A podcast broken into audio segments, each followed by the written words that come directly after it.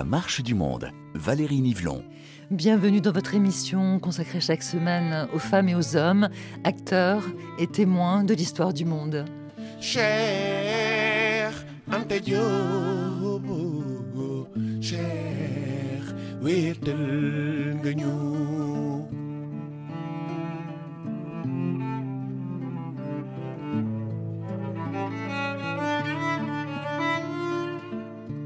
Maghreb au sud de l'Afrique, en passant par l'Égypte des pyramides, rarement sagesse n'a égalé celle de Cheikh Ante.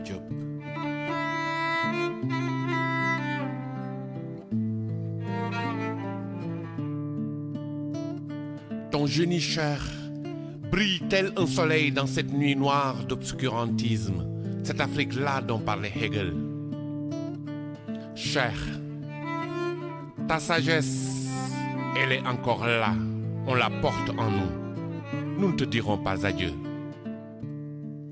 Les mots de l'artiste El Hadj Ndiaye en hommage à Cher Anta Diop, égyptologue et militant panafricaniste, dont la revue d'histoire contemporaine de l'Afrique nous propose de revisiter l'œuvre et l'héritage à l'occasion du centenaire de sa naissance.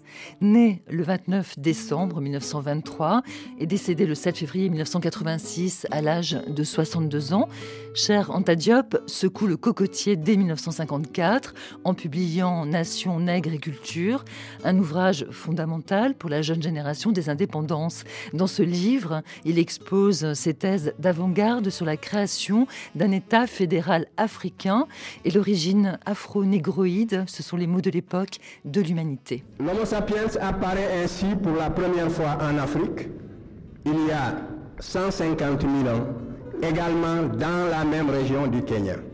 Alors, deux conséquences ici vont être tirées de ces constatations. Premièrement, l'homme a existé ici et non pas ailleurs. Hmm? Voyez. Scientifique écarté de l'université, éternel opposant au président Senghor, Cher Anta Diop crée plusieurs partis, dont un dernier en 1976, le RND, avec Mamadou Dia, l'un de ses cofondateurs. Mais comment Cher Anta Diop est-il entré en politique? Quel militant était-il? Et en quoi ses idées novatrices restent d'actualité? Autant de questions à poser à mes invités historiens Hamzat Boukari Yaraba et Martin Moore, ainsi qu'à notre grand témoin Diallo Diop au son de nos archives. C'est à partir de la région du Kenya, à partir de cette région de l'Afrique, que l'humanité entière va être peuplée. Par conséquent, toutes les théories antérieures qui peuplaient l'Afrique à partir de l'Asie mineure, à partir de l'Inde, à partir de la Palestine, toutes ces théories sont caduques. La voix de l'égyptologue Cher Anta Diop dans l'une de ses célèbres conférences, un scientifique pas comme les autres, doublé d'un militant politique très singulier pour comprendre son parcours. La revue d'histoire contemporaine de l'Afrique nous propose un dossier en accès libre sur Internet, un dossier que vous retrouverez sur la page RFI de la Marche du Monde, dédié à la biographie politique de Cher Anta Diop. Et pour commencer, une première présentation du personnage, j'ai envie de dire personnage, avec vous, Hamzat Boukari Yaraba. Bonjour. Bonjour. Vous êtes euh, l'auteur du livre Africa Unite, publié aux éditions La Découverte, où vous inscrivez l'œuvre de Cher Anta Diop au sein de l'histoire plus vaste du mouvement panafricaniste. Alors, allons à l'essentiel. Quel est l'apport majeur de sa pensée politique. Alors sa pensée politique est importante parce qu'elle s'appuie sur le rétablissement de la conscience historique africaine à partir d'une continuité qui fait que euh, l'esclavage, la colonisation n'ont été que des parenthèses et qu'on peut récupérer euh, le contrôle de notre histoire comme moteur du changement social. Ça, c'est le premier élément d'un point de vue, on va dire, méthodologique, qui le fait remonter jusqu'à l'Égypte négro-africaine.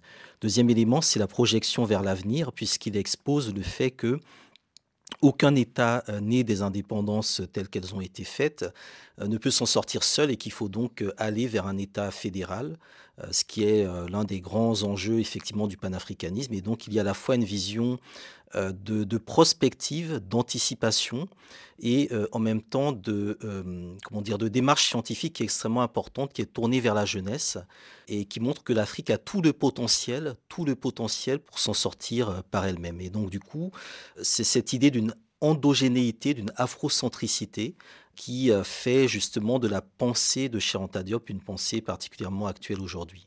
Une pensée particulièrement actuelle euh, aujourd'hui, qui reste euh, par nombre d'aspects novatrice et qui à l'époque est certainement visionnaire.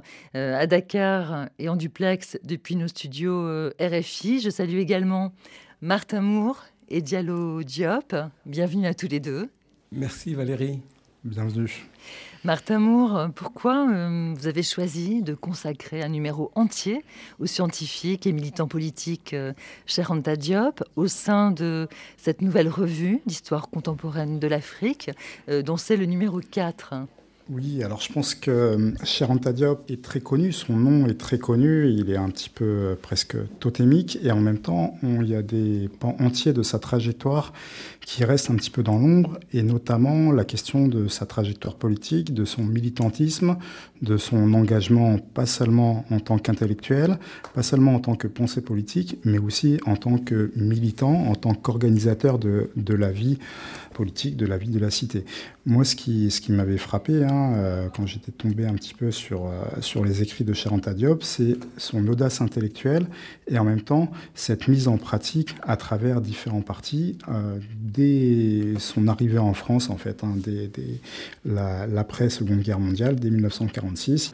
Et en fait, lire la trajectoire politique de Cheranta Diop, c'est relire la question panafricaine en Afrique occidentale, et c'est aussi relire l'histoire de la gauche sénégalaise euh, après les indépendances. Et je pense que c'est ces deux dimensions qui me semblaient euh, particulièrement importantes et qu'on a essayé de valoriser dans la revue d'histoire contemporaine de l'Afrique. Marthe Amour, vous êtes historien, euh, Hamzat Boukari Rabat est également historien, et dans cette revue, vous avez choisi tous les deux de donner de la place à la parole des témoins. Euh, et notamment euh, à Diallo Diop, qui est également notre invité. Alors Diallo, vous avez rejoint le, RND, le dernier parti créé par Charanta Diop dès 1976, mais vous avez la particularité de connaître Charanta Diop depuis l'enfance, car il était un ami de votre père, Ibrahima Blondin Diop, dans les années 50, et ça se passait en France. Alors racontez-nous ça. J'étais tout jeune, hein, puisque je suis né en 51 et que nous nous sommes rendus en France euh, pour la première fois en 58. Et donc, euh, quand euh, le premier endroit que nous ayons habité dans la banlieue parisienne, c'était Gournay. Et il se trouve qu'à l'époque, le professeur Charles Diop habitait Villemomble, donc pas loin, et il enseignait au lycée Voltaire pour pouvoir financer ses études et entretenir sa famille. Alors, il nous arrivait que papa nous prenne dans sa voiture et nous amène dans... Nous, nous avions une villa, un pavillon de banlieue, alors que tonton Charles Diop habitait un immeuble. Je n'ai jamais pu entrer dans son appartement parce que quand euh, papa débarquait, c'est lui qui descendait, causait avec lui, et parfois c'était assez long. Et l'impression que j'ai gardée en mémoire, l'image, bon, c'était celle d'un géant. Ah euh, Oui, parce que moi j'avais, je vous dis, 7-8 ans. Lui, il, mesurait au moins, au moins 1m90. Et puis c'était une force de la nature. Donc à mes yeux euh, d'enfant, c'était un colosse. Et la deuxième chose dont je me souviens, c'est que souvent il y avait des éclats de rire dans leur conversation entre lui et papa, parce qu'ils discutaient en dehors de la voiture alors que nous, nous étions à l'intérieur du véhicule. Et puis, bien plus tard, lorsque nous avons grandi et que nous sommes tous rentrés au pays, il fréquentait la maison familiale régulièrement. Diallo Diop, euh, à travers la présentation de Hamzat Boukari euh, Yaraba et de, Martin Moore, on entend déjà cette dimension moderne que pouvait avoir Charanta Diop. Est-ce qu'il était moderne également dans sa façon d'être, dans sa façon de se vêtir? Oui, alors il était toujours très simplement habillé. Quand il était au pays, par exemple, il était tout le temps en saharienne. Et je ne le voyais en cravate que dans des manifestations officielles, dans des conférences, euh, dans les cours, par exemple pendant le symposium qu'il a donné en 1982 à Dakar, il était tout le temps cravaté euh, le soir. Sinon, quand c'est des cérémonies familiales, disons des cérémonies sociales comme les baptêmes, les mariages, les deuils, il venait en costume national, c'est-à-dire en boubou. Écoutez comment euh, les jeunes étudiants de Dakar voient Cher Diop euh, au sein de l'université qui porte son nom. Ben, Diop a été un, homme de figure vraiment majestueux dans ses recherches et partout en Afrique. Il a été un personnage vraiment très renommé de par ses travaux, vraiment. Il devait être quelqu'un qu'on devait vraiment reconnaître partout dans Dakar parce que les étudiants euh, je dirais, méconnaît Charente Diop. Pourquoi? Parce que si on devait demander aux étudiants qui était Charente Diop, ou bien sa date de décès, beaucoup ne le sauraient pas. Nous, étant étudiantes, on, euh, bon, disons qu'on ne sait pas grand-chose de lui. Tout ce que je sais, c'est qu'il avait euh, déchiffré les hiéroglyphes, qu'il avait réussi à faire une analyse et montrer qu'il y avait des ressemblances entre la langue égyptienne et la langue Wolof. C'est tout ce que je sais à propos de lui. Extrait du reportage euh, Dakar Actu auprès des étudiants à Dakar à l'occasion du centenaire de la naissance de Anta Diop le 29 décembre 2023. On entend bien leur envie d'en savoir plus, euh, Hamzat Boukari Yaraba. Est-ce que cette curiosité à l'égard de, de Anta Diop, vous qui sillonnez le monde pour faire des conférences sur le panafricanisme, vous le ressentez, cet appétit de connaissance?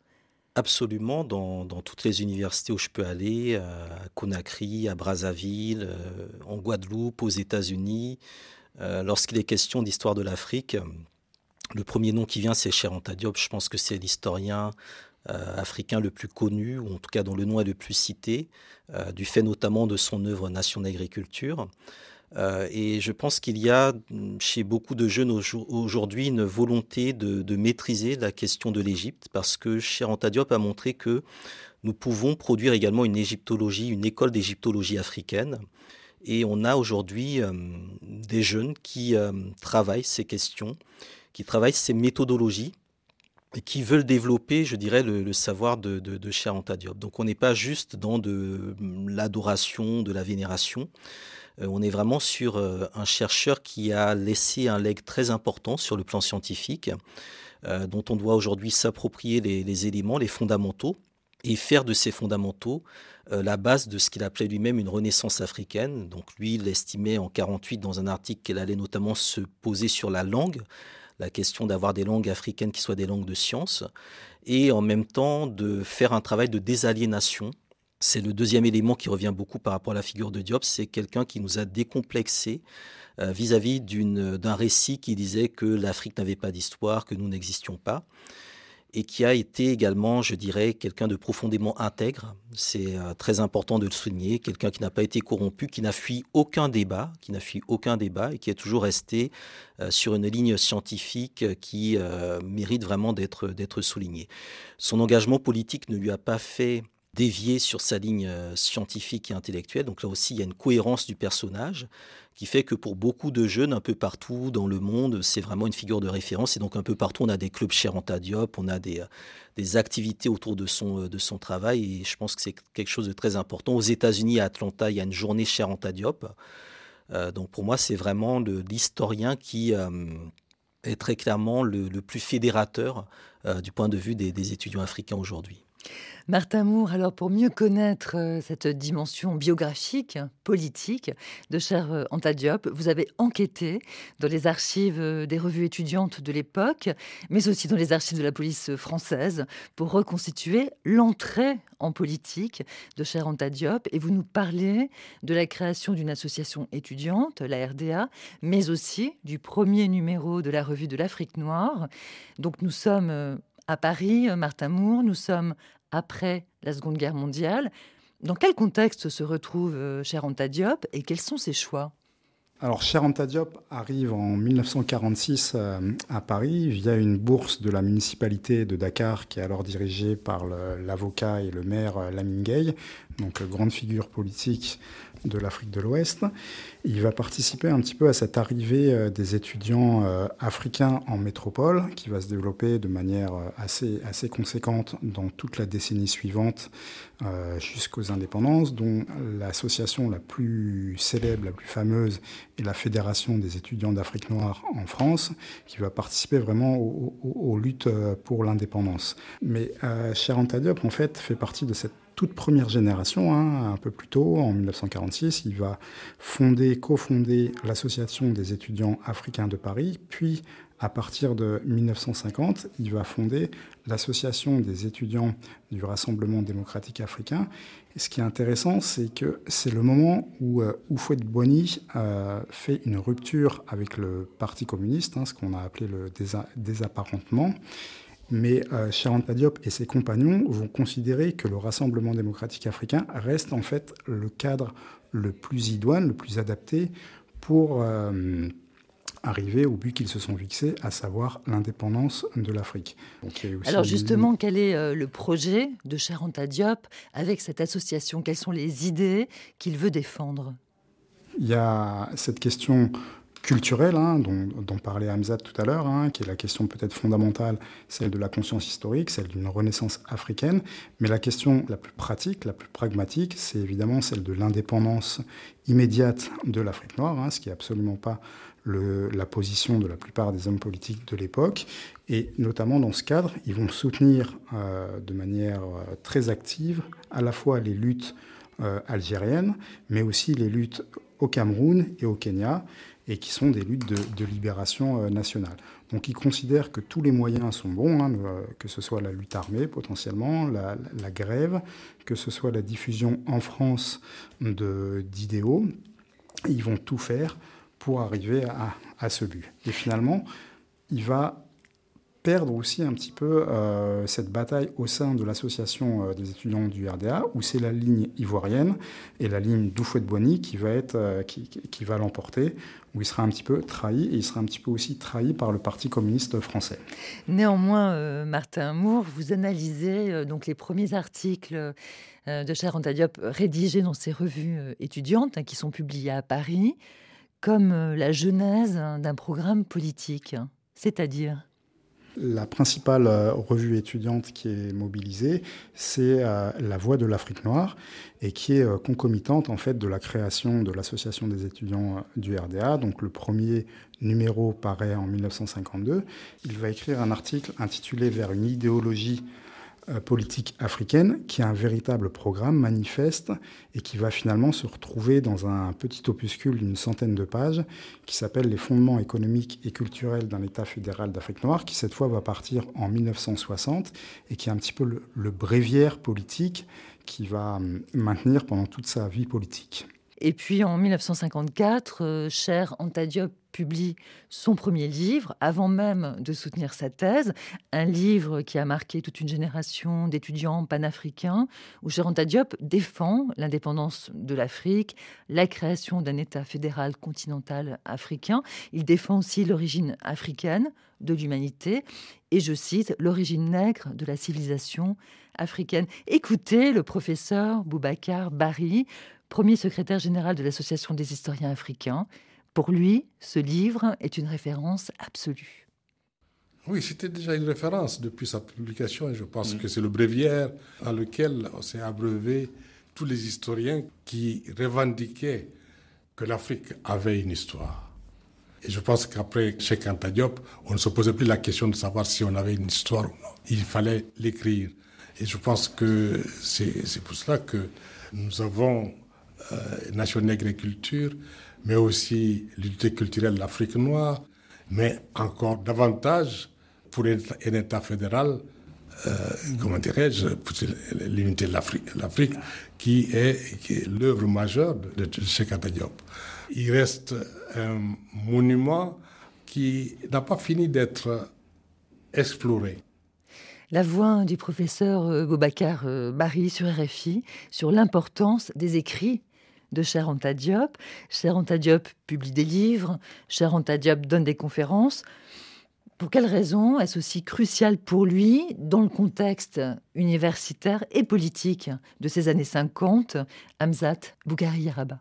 Oui, tout d'abord, je pense que le, bon, Cher Diop est, était un étudiant, un étudiant brillant qui a à la fois un parcours de, scientifique et de, de, sciences humaines.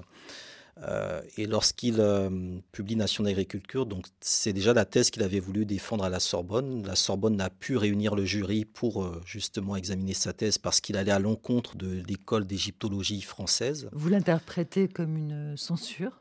C'est absolument une censure, puisque Cheranta Diop était absolument prêt à défendre ses travaux. Il a, il a étudié, il cite Hérodote, il cite un certain nombre de références qui sont incontournables dans l'historiographie.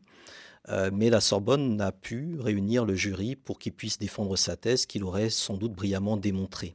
Donc il la défend autrement il la défend autrement en publiant avec le soutien de Présence africaine. Donc il y a aussi un lien très fort avec Présence africaine, la maison d'édition, en publiant effectivement euh, Nation d'agriculture, dont Aimé Césaire dira que c'est le livre le plus brillant, euh, audacieux, jamais écrit par, un nègre. Effectivement, cet ouvrage va euh, révolutionner la vision de l'histoire de l'Afrique, va démontrer ce qui était déjà un peu dans les tuyaux, l'origine monogénétique de l'espèce humaine, à savoir que l'homme est né en Afrique, l'humanité est née en Afrique, et que c'est en Afrique que sont apparues les premières grandes civilisations. Et donc c'est quelque chose qui est extrêmement important puisque dans le contexte de la colonisation, l'idéologie coloniale disait que les Africains n'ont pas d'histoire, que les Africains n'ont jamais rien produit. Et là, du jour au lendemain, on a effectivement euh, un historien qui démontre effectivement qu'il y a eu une histoire africaine, une histoire brillante de la part des Africains et qu'on peut donc redémarrer justement cette histoire-là. Et donc ça rentre effectivement dans la dynamique des indépendances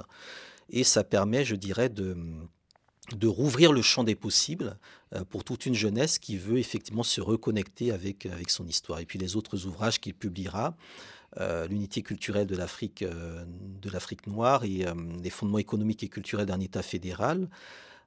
Plus l'antériorité des civilisations nègres. Donc tous ces éléments produits autour de entre 54 et le début des années 60 constituent vraiment la, base, je dirais, de, des, travaux, scientifiques de Cheranta Diop, qui développera ensuite sur d'autres domaines un peu plus précis, un peu plus pointu, notamment sur les questions de physique nucléaire à partir du moment où il aura ce laboratoire de datation euh, au carbone 14 à, Dakar.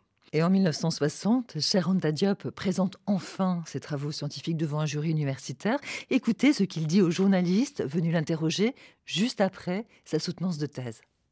J'ai voulu dégager d'une façon générale l'unité culturelle africaine et d'un autre côté, animer l'histoire de tout le continent sur une période de 2000 ans au moins, sans solution de continuité. Maintenant que vous êtes titulaire du titre de docteur S. après tant d'efforts et de persévérance, que comptez-vous faire? Je vais rentrer définitivement en Afrique noire dès la semaine prochaine et j'essaierai de contribuer à la formation des cadres et de contribuer aussi à l'impulsion de la recherche scientifique, aussi bien dans le domaine des sciences humaines dans le domaine des sciences exactes.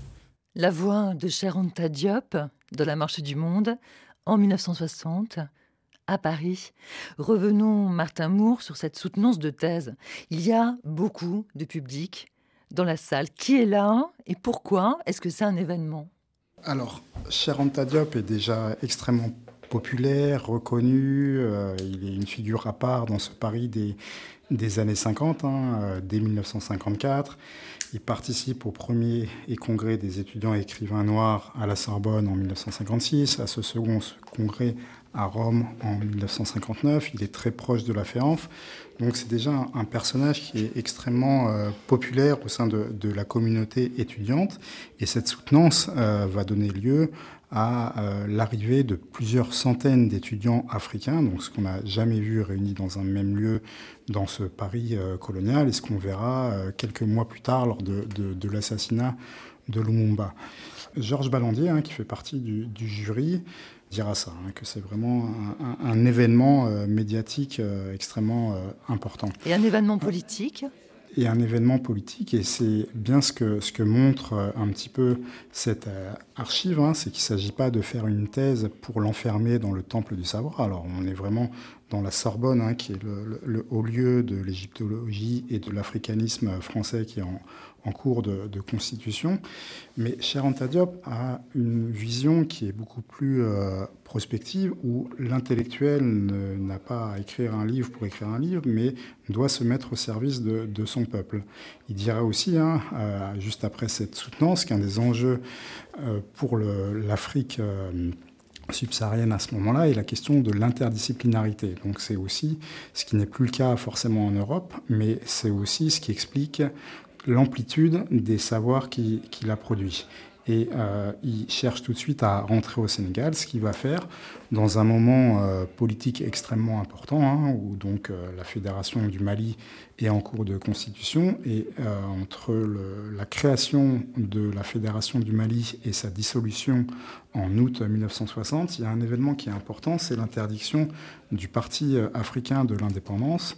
Et je pense que Charanta Diop va se positionner aussi euh, par rapport à euh, cette interdiction en créant son propre parti, hein, qui est le, Bloc des masses euh, sénégalais en 1961, où encore une fois, il se démarque un petit peu d'une espèce de, doxa marxiste orthodoxe, où lui a cette, cette audace, cet honneur de penser, hein, pour reprendre le, philosophe Jean-Marc Ella, et donc il propose ce programme panafricain où il réfléchit avec et contre euh, le marxisme. Parti autorisé, à la différence du, PAI.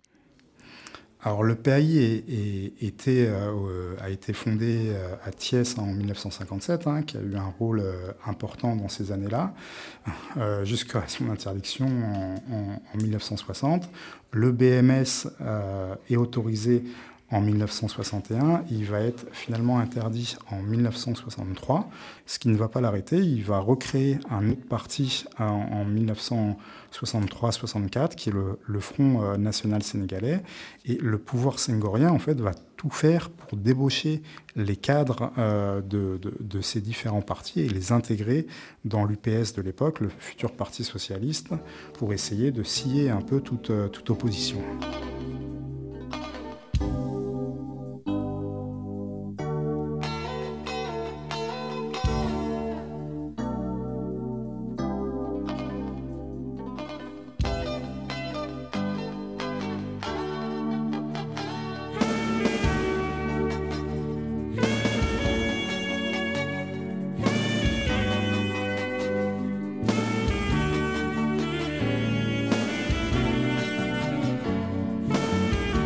Écoutez RFI, la marche du monde.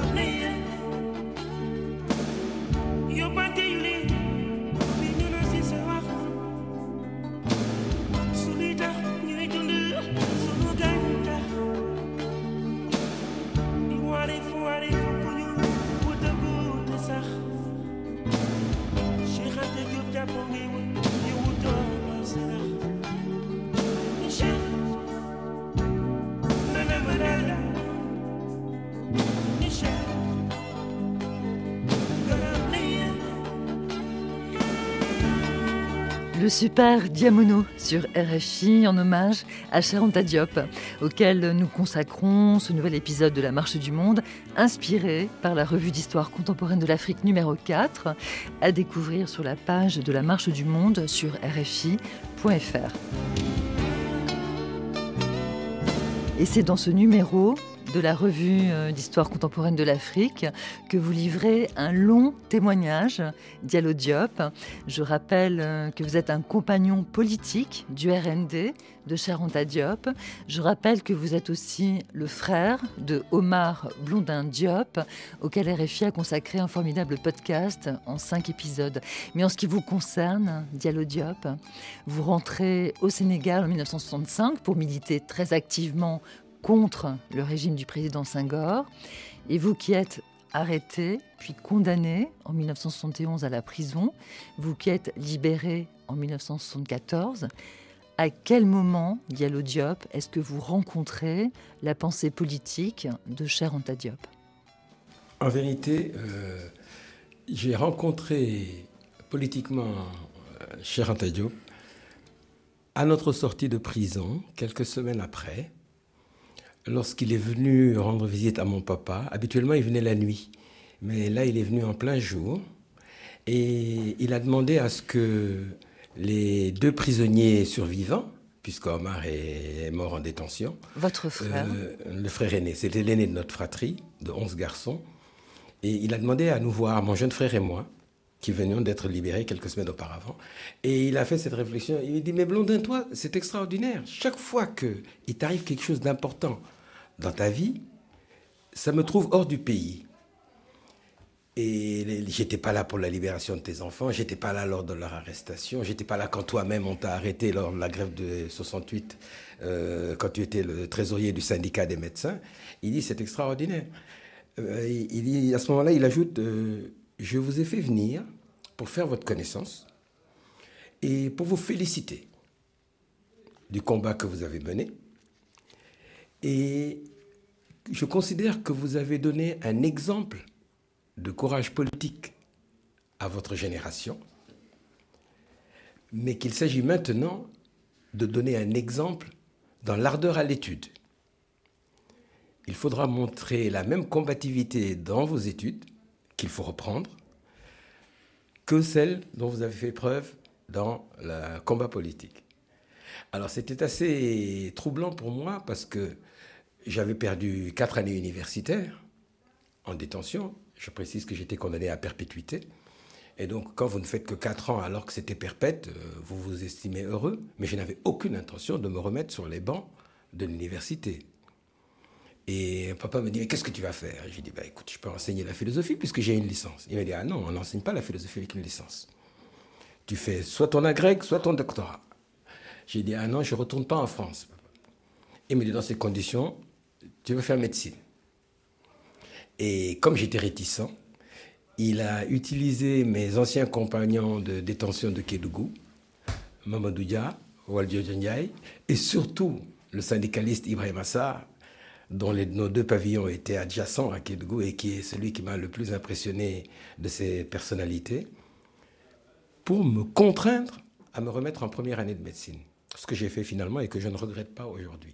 Diallo Diop, pour quelles raisons quittez-vous la gauche radicale de la guérilla contre le pouvoir de Senghor pour rejoindre la vision légaliste en fait hein, de la politique prônée par Cheranta Diop, toujours en opposition avec Senghor? Alors, guérilla est un bien grand mot, parce que nous n'étions armés que de vulgaires cocktails Molotov, qui n'étaient même pas de vrais cocktails Molotov, hein, qui étaient en fait des, des bombes incendiaires pour mettre le feu au Centre culturel français et au ministère des Travaux publics. Euh, en vérité, c'est lors de la création de son troisième et dernier parti, le Rassemblement national démocratique, en 1976, que nous avons été sollicités par la direction provisoire du parti pour adhérer à ce parti en gestation. Et en fait, j'ai compris après coup que c'est mon papa que Tonton Charanta voulait recruter. Et mon papa a dit, euh, non pas question moi, la politique c'est terminé. J'ai payé le prix fort avec la perte de mon fils aîné. si vous voulez des militants, adressez-vous à mes enfants. Et donc, ils m'ont convoqué avec mon frère aîné, qui lui n'avait pas été en prison et qui a fait des études de sociologie.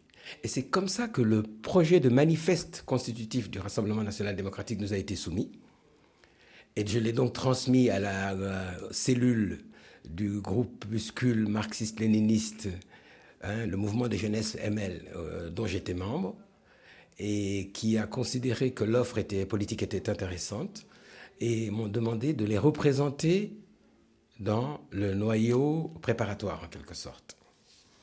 Sauf que, donc j'étais là-bas escalité.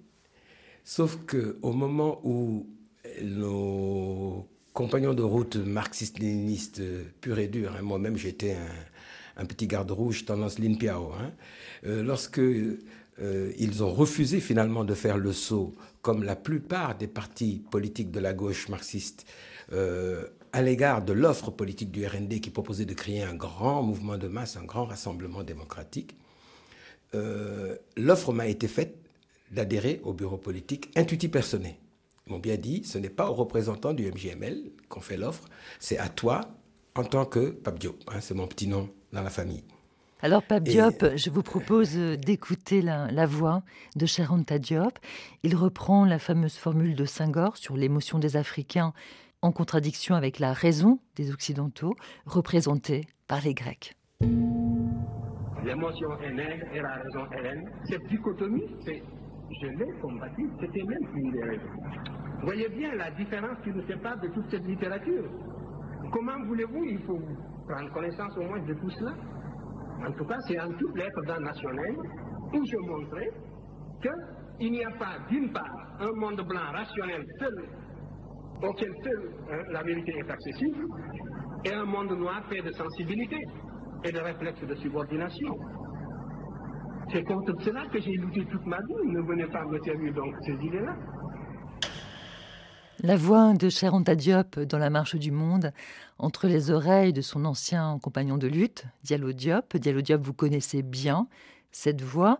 Il cite l'un des poèmes euh, euh, de Senghor auquel il euh, s'oppose, mais plus largement, derrière cette citation de Senghor, c'est toute la question de l'aliénation qu'évoque Cher Diop. Comment le jeune opposant à Senghor, que vous étiez vous-même, se reconnaît à l'époque dans, je dirais, les leçons du professeur Cheranta Diop. Oui, alors effectivement, il y avait le débat théorique en quelque sorte, hein, le débat de principe qui l'opposait à Senghor sur la conception de l'histoire et sur la, ce que j'appelle la nature humaine, hein, parce que ça revient à ça finalement. Mais c'est dans la pratique de la lutte pour la reconnaissance du RND que j'en ai eu l'illustration la plus caricaturale, ou en tout cas la plus convaincante. Parce que lorsque nous déposons les statuts pour demander la reconnaissance du parti après que le président Senghor se soit entendu avec Abdoulaye Wade pour créer son parti de contribution, comme se définissait le Parti démocratique sénégalais à l'origine, il nous répond, hein, il revient de voyage, hein, il était tout le temps en voyage. À son atterrissage à Yoff, il y a toujours les journalistes de la radio-télévision. Il n'y avait même pas la télévision à l'époque, il y avait la radio.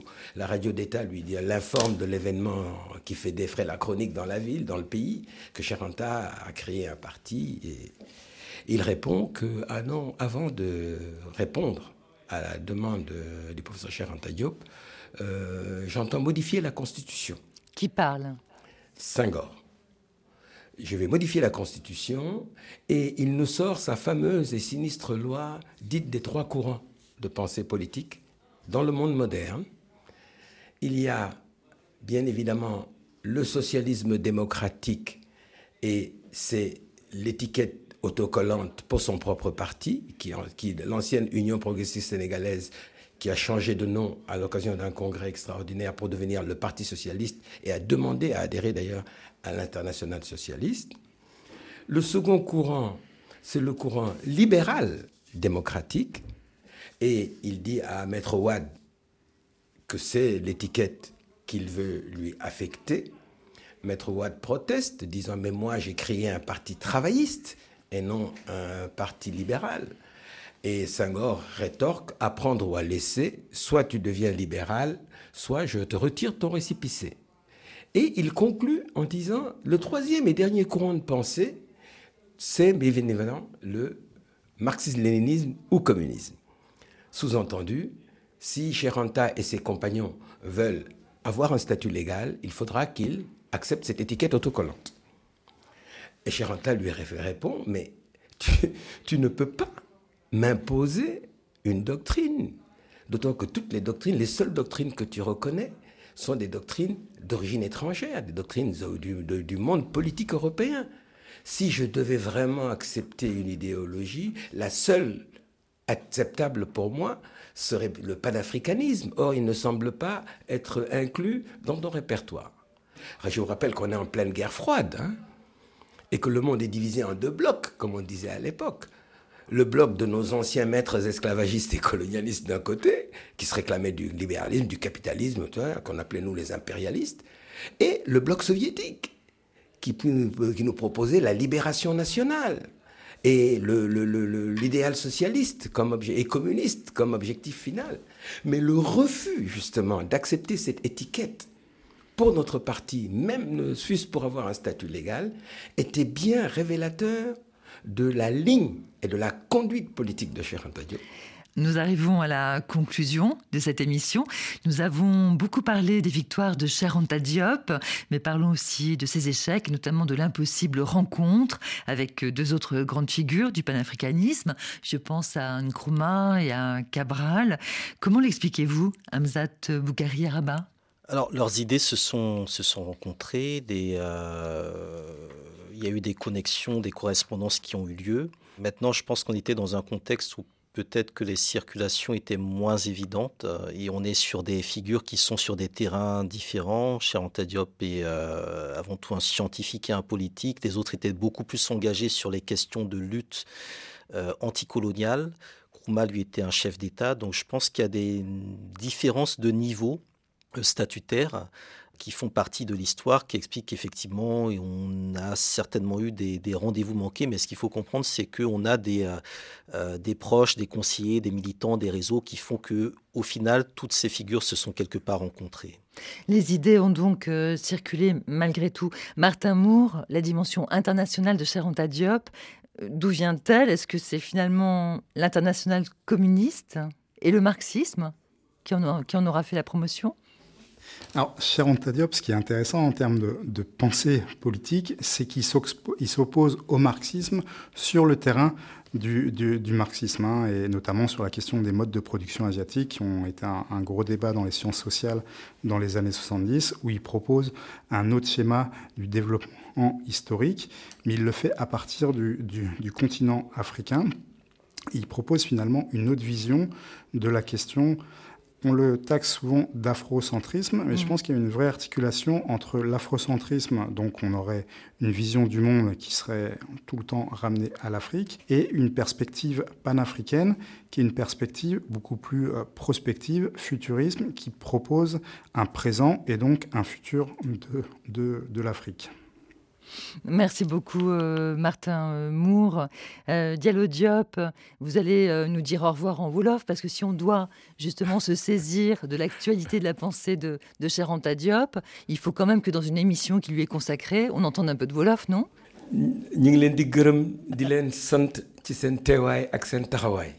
Merci infiniment. Merci infiniment. Merci beaucoup, Dialodia, pour votre témoignage. Merci également aux historiens Martin Moore et Hamzat Boukari Yaraba. Retrouvez les livres, retrouvez les musiques de cette émission sur notre page rfi.fr, ainsi que le numéro 4 de la revue d'histoire contemporaine de l'Afrique en accès libre et gratuit. Cher, cher, cher, cher, cher, cher, cher Anta Diop. Ne dites pas qu'il est mort, car il demeure immortel, cher Anta Diop. Ne dites pas qu'il est mort, car les ancêtres il a rejoint. Ne fondez pas en larmes, car sur le grand trône désormais il siège, le trône des pharaons, des pharaons éternels. Regardez, plutôt regardez, comme il nous interpelle, peuple d'Afrique de vous-même donner le meilleur et sauver l'humanité, l'humanité entière. Ne dites pas qu'il est mort, car il demeure immortel, cher Anta Diop. Toi qui le meilleur de toi-même à l'Afrique a donné au monde noir, à l'humanité, comment te rendre l'hommage mérité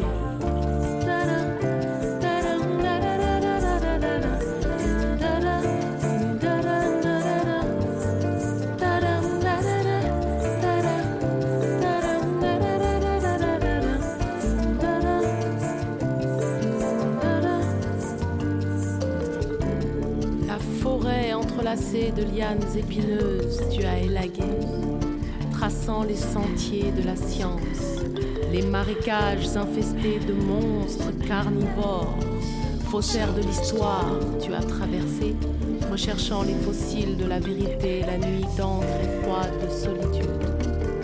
Génération sacrifiée que nous sommes, disais-tu. Sacrifié, tu l'as été. Tu t'es jeté dans la bataille. Tu t'es jeté dans la bataille, tu t'es exténué que nous puissions marcher fiers. La tête haute. Ainsi s'achève ce nouvel épisode de La Marche du Monde à l'école de Cheranta Diop, signé Valérie Nivelon et réalisé par Sophie Janin, avec les archives de RFI et de l'INA, et le concours de Suleiman Ndiaye à Dakar, dans nos studios RFI. Réagissez sur nos réseaux sociaux Twitter et Facebook, podcastez. Cette émission, c'est la vôtre.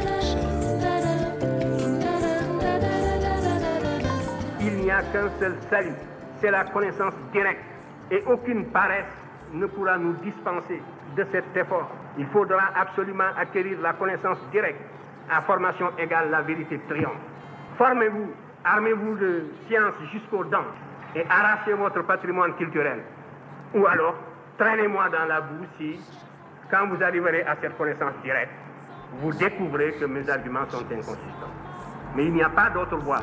Il a donné du pain à l'affamé, de l'eau à qui avait soif, des vêtements à qui était nu, un bac à qui n'avait pas de bateau. Il a fait des offrandes aux dieux et des dons funéraires aux morts bienheureux. Sauvé, cher Anja Diop, gardez-le.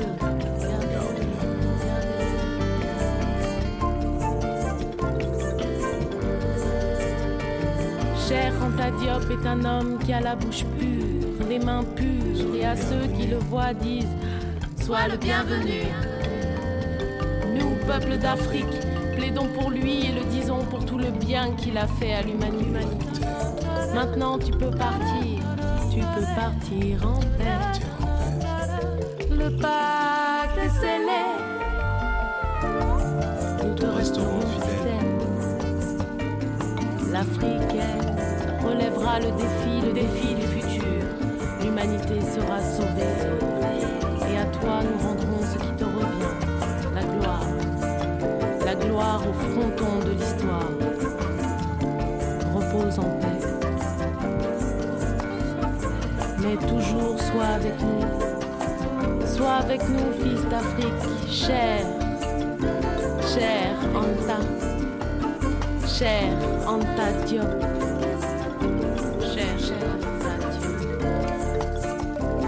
L'immortel.